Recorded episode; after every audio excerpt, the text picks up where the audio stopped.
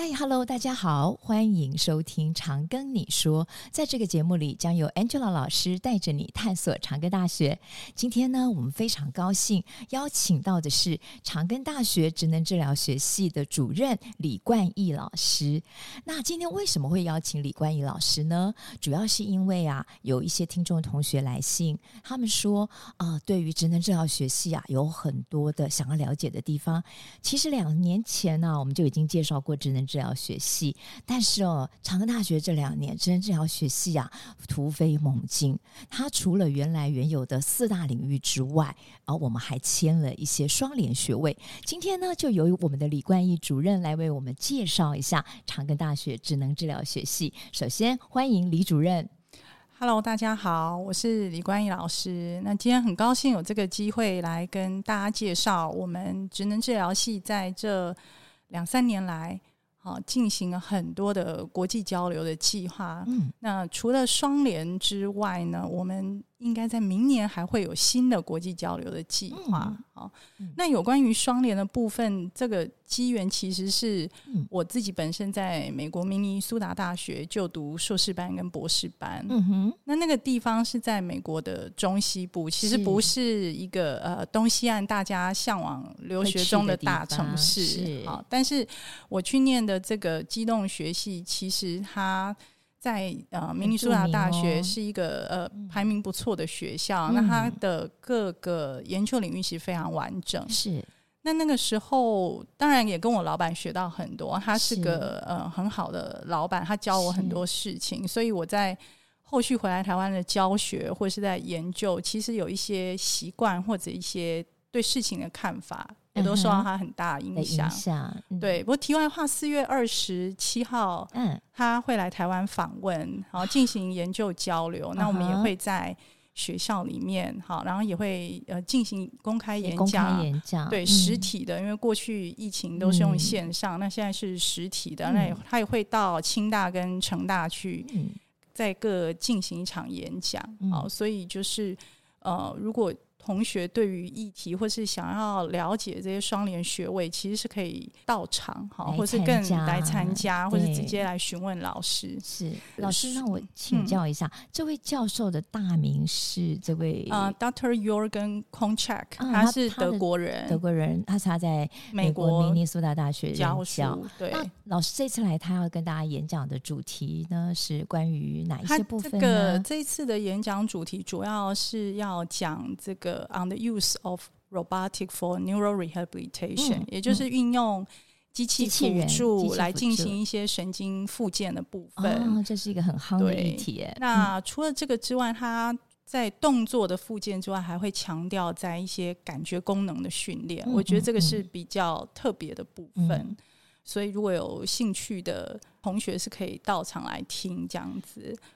老师，那这样听起来哈，您过去在美国求学的过程当中，跟这位教授学到很多嘛？那您自己的研究专长是不是也跟这些动作啦，或者是附件啊有关的呢？可以请老师给我们介绍一下吗？所以我本来主要的呃研究。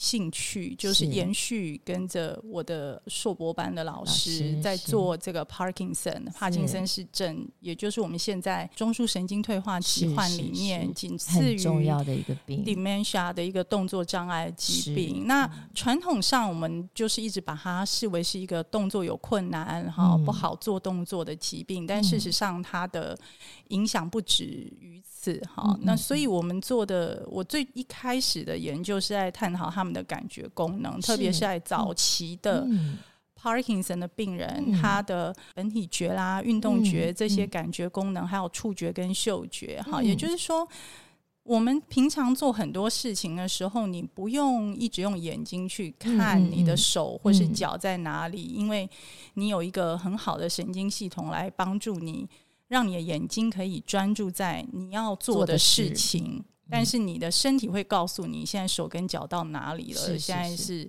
什么位置，甚至什么动作。但是我们的研究就发现说，这些 Parkinson 的病人其实很早期他的体感觉就都受损了哈。那所以这是一开始延续的研究主题。嗯、那现在的问题是在于说，那到底我们现在的 Parkinson 还是比较仰赖医师的理学的检查跟药物，嗯嗯、那没有办法按透过一些影像或是一些生化的，比如说抽血啊，哈、嗯，很快就可以发现，嗯，早点发现，嗯、等于说等到你动作做不出来，事实上你的。已经大脑的细胞已经退化很严重，嗯、或甚至死掉了这样子。嗯、所以接下来第二步，我我们就想要来探讨说，那么在这个更早期之前，嗯。他们是不是有一些其他有一些征兆？对，如果我们更早知道他已经开始了这个退化过程，嗯嗯嗯，或许我们可以给他一些其他的方式来延缓也好，或者是一些更早去去了解。因为一般像我们在台湾收案问病人，很多病人其实他在。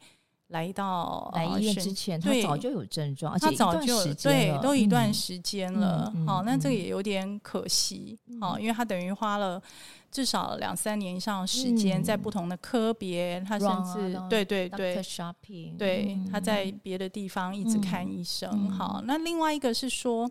我们接下来想要做的是说，我们像我们只能治疗收到 Parkinson 的病人不多，嗯、那等到我们收到他的时候，在医院端来说，他都已经中后期，状况其实不太好，嗯、甚至有一些。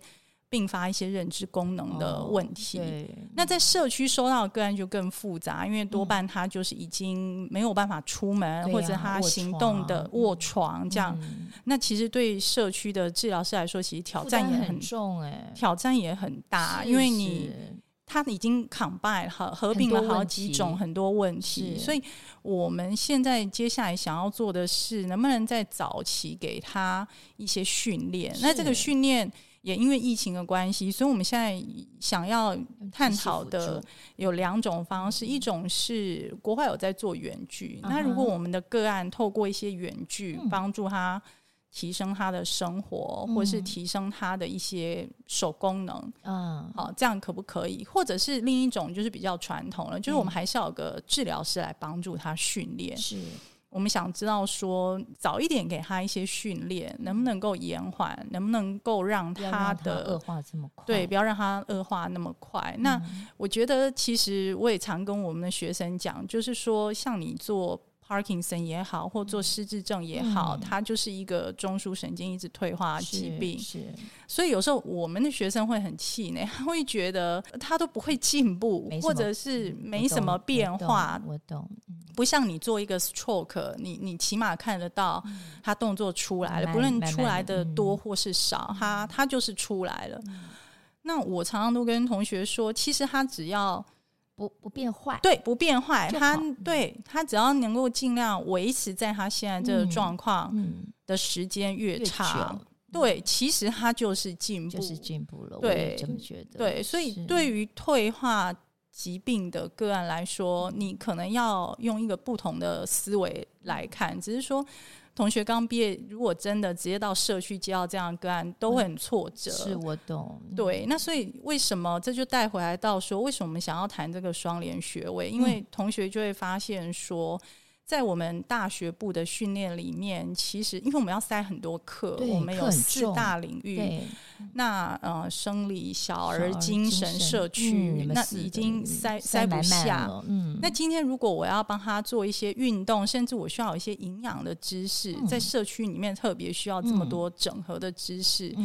我我我要怎么学？所以更需要再深造。对，所以在我们硕班的时候，就跟明尼苏达大学，当然也是在我硕博班的老板的牵线之下，我们谈了一个，就是跟啊 exercise exercise physiology 运动生理学合作的一个双联，对双联硕士的方案。OK，所以一部分在长庚念书，一部分就在明尼苏达，可以拿到两个毕业证书。是的，是两个学位哈，对，非常好。那我们的同学一加一吗？一加一，一加一。那我们过去 run 两年下来，同学大概两年都可以完成。多少学生毕业了？我们第一届有四个，第二届目前有一个，现在已经呃四月了嘛？对，所以五月就毕业啦。对，美国五月的毕业就毕业了。对，所以其实呃到大概五月应该就五个同学毕业了。回来，对，那也留在那边工作，还是回来台湾了？目目前在第一届的那四个同学里面，有一个同学本来想要在那里工作，但是后来还是回来台湾，因为他还是想做 OT。是是，是，对。那如果要在那边再考 OT 的 license，要再花一段时间准备。嗯、但是这四个同学回来之后，有一个做了 OT，另外一个他考了美国的那个 ACSM，就是我们说的美国运动医学的执照，他在做。Athletic trainer 就是比较是同学了解的，像运动健身教练，但是他，但是他提供的训练对象比较特别，是他会比较愿意去呃，因为我们有一些呃中风的人，特殊的病患，对他有一些病的人，他走进健身房，不见得这个什么运动都能做。对，不见得什么运动都能做，或者是不是所有的健身教练打是的，是的，不是所有健身教练那么了解一个中风的病人，他他稳定，他其实稳定了，但是他想要来健身，他需要注意什么？是，哎，这个很重要哎，我觉得这个这个出路对于病人的帮助，或对一般人来说都非常重要。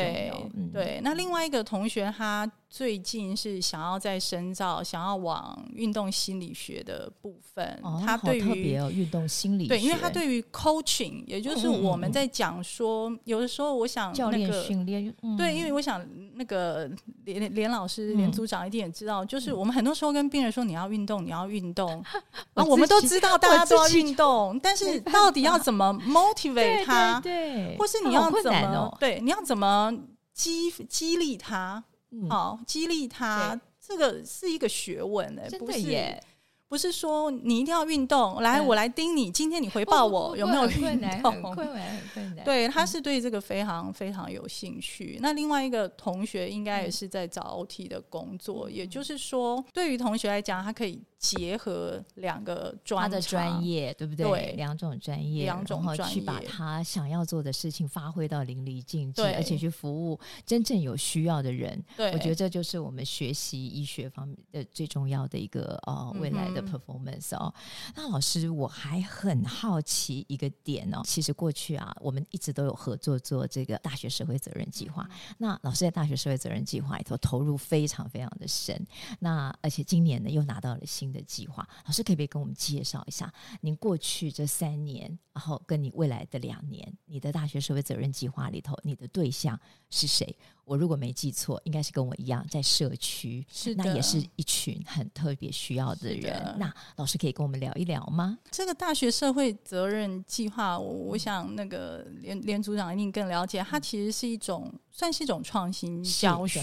教学，好，我们带着学生到场域里面，解决场域遇到问题。对，但学生也在这个过程中学习。嗯那我们其实，我想护理系跟职治系都一样，就是我们的课太多了，对然后我们很想带学生去看一个活生生的个案长什么样。因为他不在医院的时候，他在家里是什么样子的？可是我们一直没有什么时间，因为我们的课程太满了。好，那那我们要上这么多课，不然同学要考执照考会很辛苦。纸质系跟我们护理系一样，实习排的满满的。对，实习非常满，就是三十六周全时实习。那这个会碰触这个议题，我想。有一些些我的同事或是同学会很纳闷，因为我刚才讲说我的研究专长明明是做 Parkinson 做 dementia，但是在社会责任的时候，我们接触的呃族群其实是在住在社区里面的慢性的精障者，也就是精神科的个案，他们恢他们逐渐恢复回到社区，对。对，一开始会做这个真的是非常。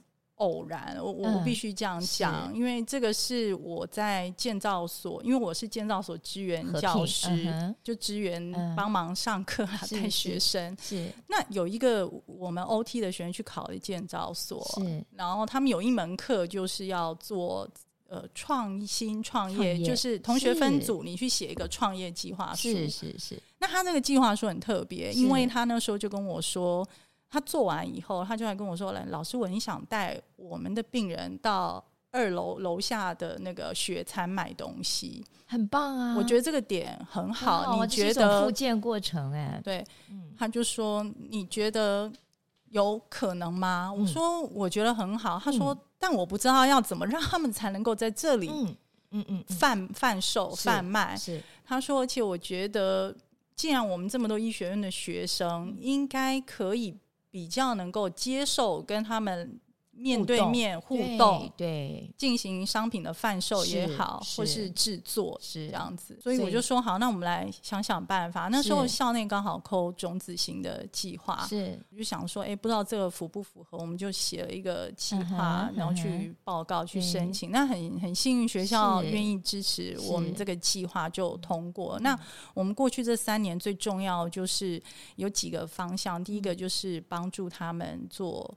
工作训练，好培力他们能力。对，那后来我们就想说，我们先不要做这么大的餐厅。是啊，我们所以我们是用摊车，我们开了摊车。那这些摊车就是在他们的住宿型机构啊，或是日间照护中心的门口。是，那由他们来当店长来制作，来贩售。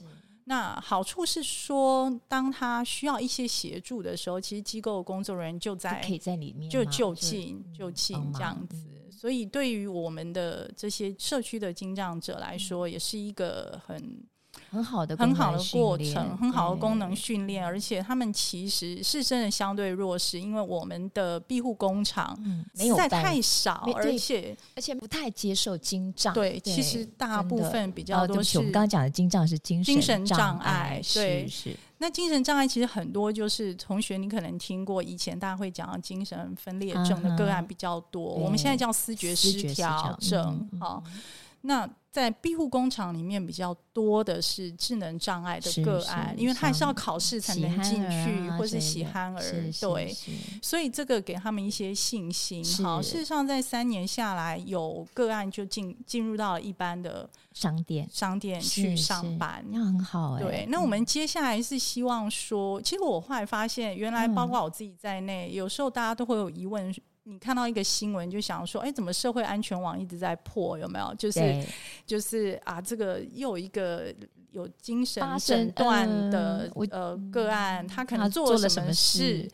那大家就会很放大去解释这件事，有一点污名化，有一点污名化。所以这个是我们想要做。另外一个就是说，我们好像都都不太知道精神科病人出院到底去哪里。对。我很常遇到别人问我说：“那你的病人怎么来的？为什么他会在这里呢？”嗯、好，其实他出院了，他就是出院了，回到社区了，回到他的家里。他他如果没有回到家，他他就跟你我一样在外面租房子。他如果没有办法，他可能可以住到住宿型机构，或者到住家里，在白天到日照中心。那我发现很多人其实不太知道他们到底去了哪里，嗯、可能。会把他们想成像游民啊，好，或者是我懂，就是其实不是那样，他就是一样的，就跟我们一样。对，如果可以给他一个正常的生活，他其实是可以恢复的，跟常人一样。对，但是我们现在讲的恢复，不是说他就没有这个病，比较现代观是说这个病会一直在，但是他可以有良好的功能，生活了，对自给自足。好，所以就是这几年的 USA 的 slogan 就是说，我们一起走向成为工作者的路上。对，我们的学生通过这个机会，他也比较愿意在毕业之后投入这样的职场。是。那在这个学习的过程里面，也是在帮助我们社区经障者成为工作者的路上。真的。那我们接下来是比较希望说，嗯。串联医院端，就是桃园长庚的慢性回来，对病房，就是整个整个连续体，然后扩展一个比较多的点，就是让更多人能够有直接跟这些社区经障者进行一些交流的机会，也比较不会害怕，不要不会害怕，呃，放大了某一些事情。是的，是的。今天呢，非常谢谢李冠毅主任呢来接受我们的访谈。那刚刚李老师有提到了我们智能治疗学系的四大领域，也提到了会有一名大师来学校的演讲。如果大家对于明苏达大学的这位大教授他的演讲有兴趣的，我们会把他的演讲的主题跟地点打在我们的这个节目的下方。那么，如果各位同学、各位听众对我们节目有任何需要了解的地方，都欢迎在我们的节目下方留言，小编会尽速回复你。哦，那我们今天非常谢谢李主任，谢谢谢谢谢谢大家，拜拜，拜拜。